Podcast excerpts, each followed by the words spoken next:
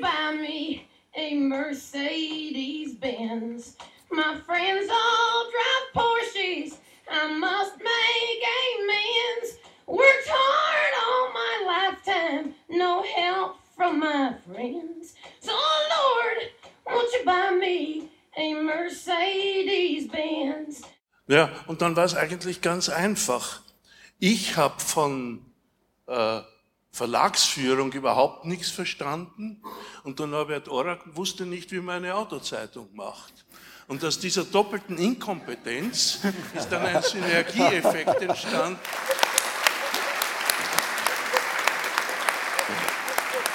Dabei ist halt ein lebensfähiges Kind äh, entstanden mit zwei Vätern, nicht so wie heute zwei Mütter und kein Vater, äh, zwei Vätern. Und äh, äh, das feiert also jetzt den 50. Geburtstag. So einfach war das.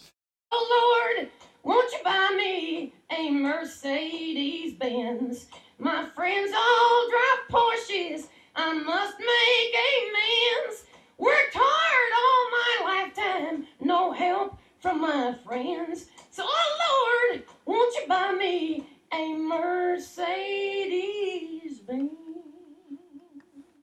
20 Minuten für 50 Jahre. Eine Autorevue.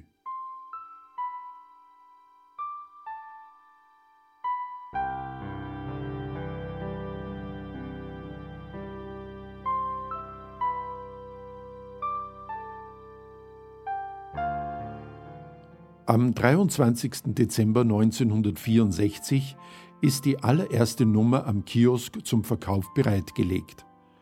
Am schwarz gehaltenen Titelbild ist in gelben Druckbuchstaben über zwei Zeilen der Titel zu lesen: Autorevue 1. Darunter ebenfalls vor schwarzem Hintergrund die von innen beleuchtete Kunststoffkarosserie des Porsche 904 ohne Räder aufgestellt auf vier Holzklötzen, fotografiert von Julius Weidmann. Eine für die damalige Zeit ungewöhnliche Titelgestaltung. Braucht Österreich eine neue Automobilfachzeitschrift? fragt Martin Pfundner rhetorisch im ersten Satz des ersten Editorials der Autorevue, um im letzten Satz des Artikels dann zu sagen, wir glauben hier auf dem richtigen Weg zu sein. Doch das Urteil über Erfolg und Misserfolg, dieses Urteil, wendet er sich an die Leser, haben Sie zu fällen. 50 Jahre später steht Martin Pfundner, der erste Chefredakteur der Autorevue, 84-jährig mit Norbert Orak, dem Herausgeber der ersten Stunde, auf der Bühne des Kursalon Hübner zur Feier des Jubiläums. Norbert Orak erinnert sich. Äh, ich habe damals einen Automobilclub ähm, äh, sozusagen als ähm, Mentor gehabt, den RRC 13. Ich bin selbst mit einem VW Rallys gefahren und ähm, ja, dann äh, ist uns die Lücke auf dem österreichischen Automarkt aufgefallen, nämlich mir, und meine Leistung war nicht besonders groß. Ich habe eigentlich nur ähm, ein Haus verkauft, bin dann äh, mit Bauchweh zu meiner Mutter zurückgezogen und äh, habe dann gesucht, wer das gut machen könnte. Und da habe ich Gott sei Dank den Martin Pfundner gefunden und äh, er hat dann die Staffette in die Hand genommen. Martin Pfundner studierte zunächst Chemie an der Technischen Universität Wien. Durch die Rennsportbegeisterung seines Vaters Josef, er war Inhaber der Glockengießerei Pfundner, kam er sehr früh zum Motorsport.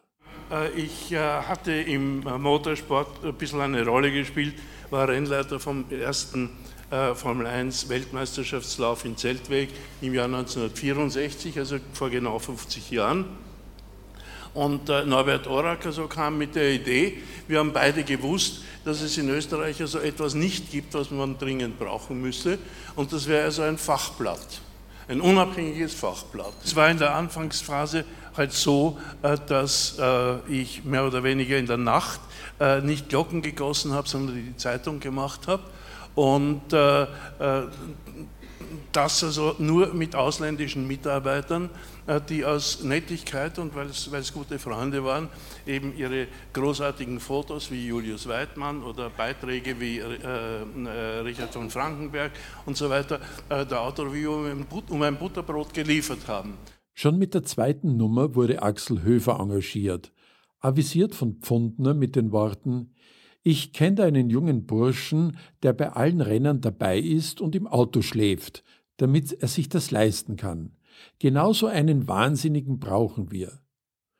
Axel Höfer, in der Zwischenzeit längst in Pension, kommt dennoch auch heute noch täglich in die Redaktion. Und erst nach zwei, drei Jahren waren wir so weit, äh, dass wir äh, uns einen Chefredakteur leisten konnten. Und da war ich also voll und ganz der Meinung von Norbert Orak, dass äh, Herbert Völker der Richtige ist. Ich habe Neues Österreich gelesen, die ist damals eingegangen und ein Artikel ist mir besonders aufgefallen, das war ein Artikel über äh, den Nürburgring. Und da hat ein junger Journalist ein Rennen beschrieben am Nürburgring und äh, damals war es üblich, eben erster, zweiter, dritter, vierter und das ausgewalzt. Aber der Herbert Völker hat eigentlich nur über den Ameisenhaufen auf dem Campingplatz geschrieben und äh, das Ambiente rundherum und man hat sich so richtig äh, einfühlen können in einen wirklich äh, dichten Regen und, und Zelten etc. Und da haben wir gedacht, das wäre eigentlich ein ganz äh, spannender Journalist für die Autozeitung. Tatsächlich hat Herbert Völker nach einigem Zögern zugestimmt und 1967 die Chefredaktion übernommen. Der Herbert hatte immer schon ein Faible für Literatur und Lesen und hat ja. das miteinander verknüpft und so ist eben der Stil der Autorevue aus seiner Feder entstanden und er hat ein, wirklich eine gute Hand äh, für neue Leute auch gefunden und der Martin äh, und der Herbert gemeinsam, die haben mit, mit der Kompetenz des Herrn Pfundner und mit äh, dem Feeling vom Herbert äh, Völker äh, ist es dann weitergegangen eben. Damals wurde die Basis für den typischen und unverwechselbaren Stil der Autorevue gelegt, den ihre Leser bis heute schätzen.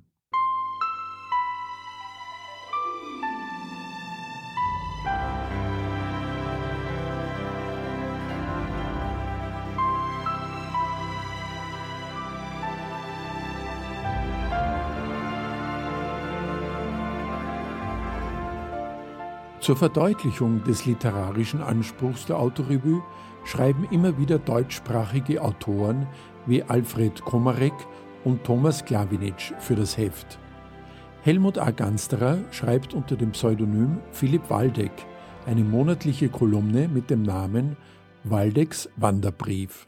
Aber es begann damit, dass ich mich zu fragen hatte, will ich ein Pseudonym haben oder nicht, äh, weil meine Hauptarbeiten am Anfang für das Wirtschaftsmagazin Trend und für das Nachrichtenmagazin Profil waren.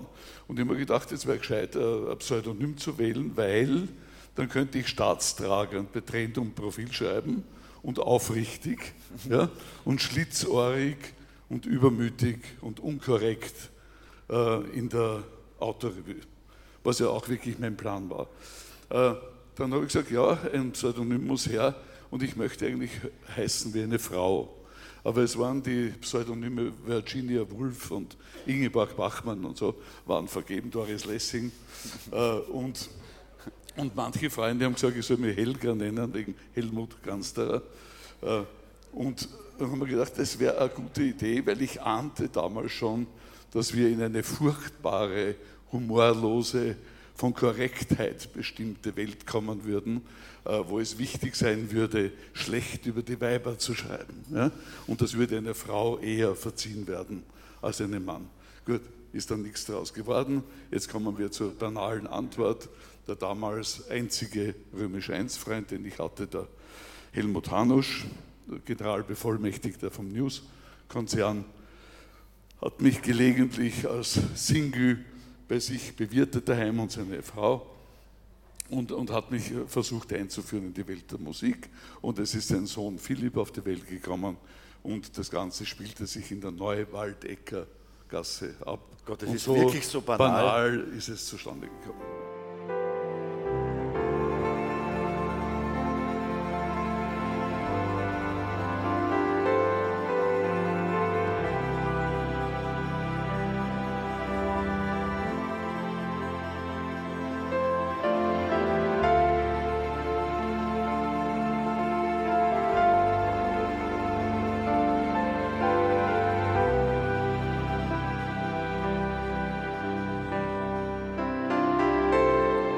Von Anfang an herrschte ein hoher Anspruch an Layout und Fotografie.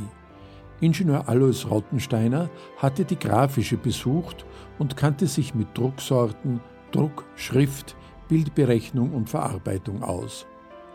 Die ersten Jahre waren geprägt von großen Namen des Motorsports. Es begann die Ära Jochen Rindt, aber auch Lokalgrößen mit internationalem Anspruch wie Kurt Barry, Dieter Quester, Helmut Marko, Peter Peter prägten den Motorsportgedanken.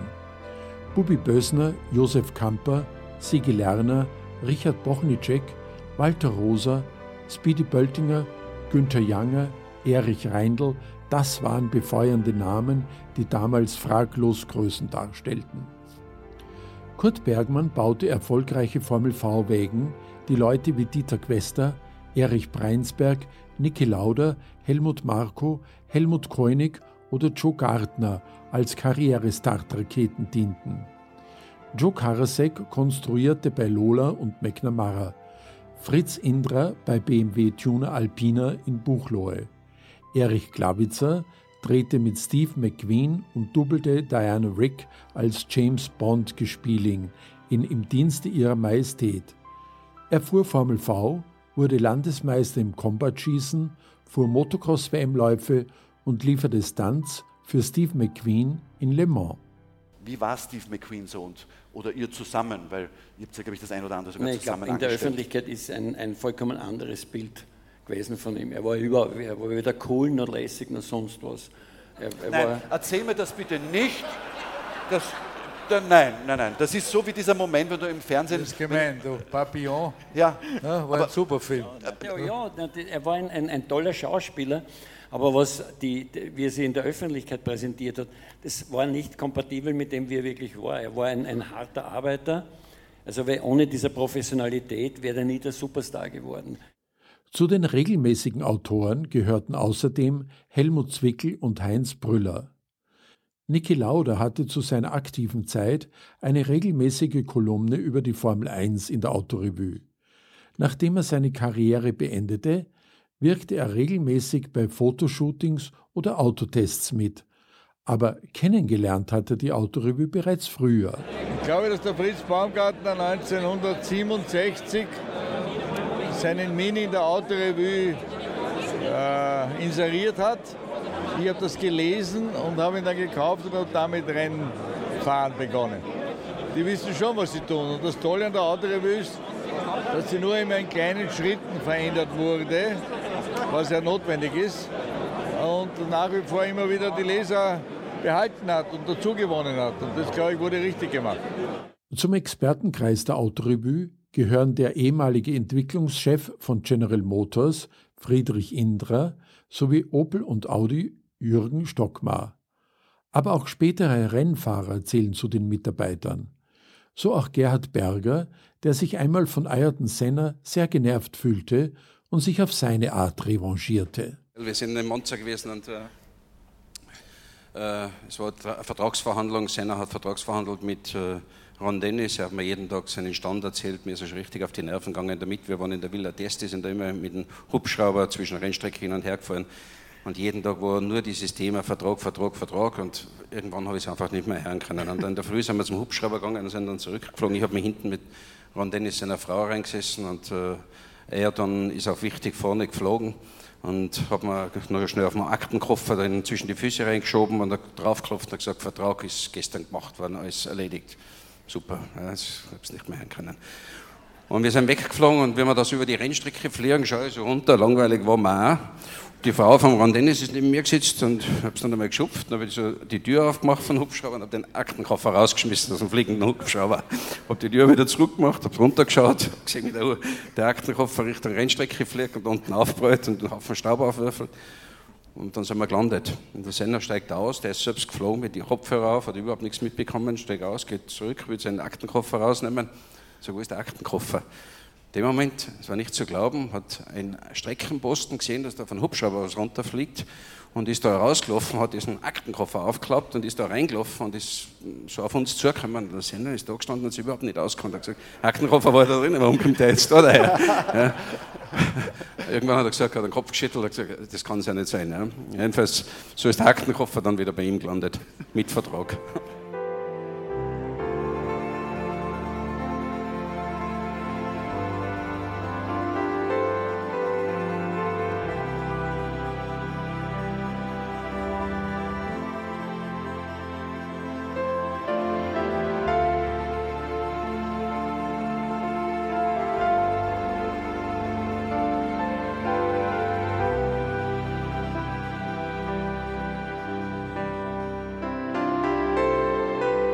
Auch Karl Wendlinger zählt zum Testteam der Autorevue, denn Christian Clerici, selbst Mitarbeiter im Fachblatt, fragt: War das dein Traum, Rennfahrer zu werden, oder hat der Vater gesagt, irgendwie bringen wir den Burm ins Auto ein? Der Vater hat zu der Zeit sowieso generell ganz wenig gesagt. Ja. Also unsere Gespräche waren aufs Minimum reduziert, aber er hat gemerkt, ich will gerne Autorennen fahren anfangen und deswegen hat er es unterstützt.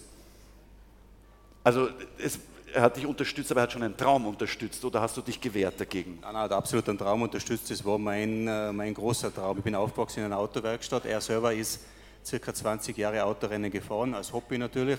Und ähm, ja, wenn ich, wenn ich entscheiden habe müssen mit der Mutter nach Italien auf Urlaub, dann bin ich lieber mit ihm zum Autorennen gefahren. War da dabei, habe Auto putzt, habe hab Zeiten gestoppt, habe das, äh, das Erlebnis gehabt vor einem Formel 1 Rennwochenende, wo die Alpha Suits, die jetzt die letzten Jahre gefahren ist, im Rahmen gefahren sind. Und ja, ich wollte unbedingt Autorennfahrer werden. Und als 14-Jähriger bin ich meine ersten paar, ich glaube, es waren fünf Go-Kart-Rennen gefahren, weil mehr hat er nicht Zeit gehabt, um mitzufahren. Also das war alles ein bisschen langsam, ist das angegangen, aber dann im zweiten Jahr schon mehr. Und ja, mein Ziel war immer, Rennfahrer zu werden, aber das Ziel als 10- oder 15-Jähriger in die Formel 1 zu kommen, jetzt zum Beispiel, hat es nie gegeben. Das war so weit weg. Ich wollte einfach Rennen fahren. Und das ist dann Schritt für Schritt weitergegangen. Und es ist weit nach oben gegangen, wie auch bei dem Rallyefahrer Raphael Sperrer. Mein Herz hat immer für Rallye geschlagen. Äh, bei uns ist auch die Alpenfahrt vorbeigegangen, die ja bis, glaube ich, 74, 73 oder 74, ja. da waren die blauen Flundern da dabei. Und ähm, eigentlich äh, seit schulischer Zeit äh, war nur der Gedanke, Mechanik, äh, Auto verstehen, Rennen und so weiter. Da gibt es eine witzige Geschichte. Äh, Im Polytechnischen Lehrgang, also im letzten Jahr musste stehst dann auf, was, was du werden willst und so weiter. Und ich habe halt gesagt, na, ich bin Rallyefahrer. Und alle haben gelacht, ich habe mir gedacht, wieso?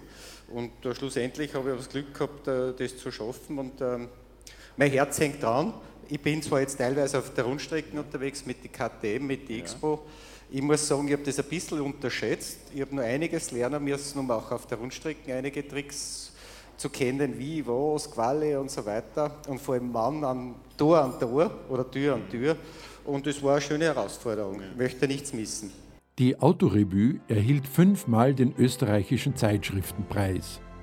1984 bekam David Staretz den dritten Preis für sein Gesamtwerk. 1993 erhielt Autor Peter Schönlaub den ersten Preis für Unter Männer, eine Reportage über Polizistinnen in Österreich. 2001 gewann Wolfgang Hofbauer mit Wer nicht keilt, stirbt den zweiten Preis. In der Geschichte geht es um den Alltag der Fiakerfahrer in Wien. 2007 ging der erste Preis an Stefan Schlögl für die Geschichte mit letzter Kraft, eine Reportage über den Versuch eines Pensionisten, ein Museum für Antriebskräfte zu eröffnen. 2012 gewann Christian Seidel den dritten Platz mit Die Neiche Liebeskutschen, eine Beschreibung über den Kauf eines amerikanischen Oldtimers. Chefredakteur seit 2002 ist Christian Kornherr. Ihn fragen wir, Wenn die Autorevue eine Frau wäre, was würde er zum 50. zu ihr sagen? Äh, dass sie so schön ist wie noch nie zuvor. Es, ist eine, es klingt so kitschig, als ob es nicht wahr wäre.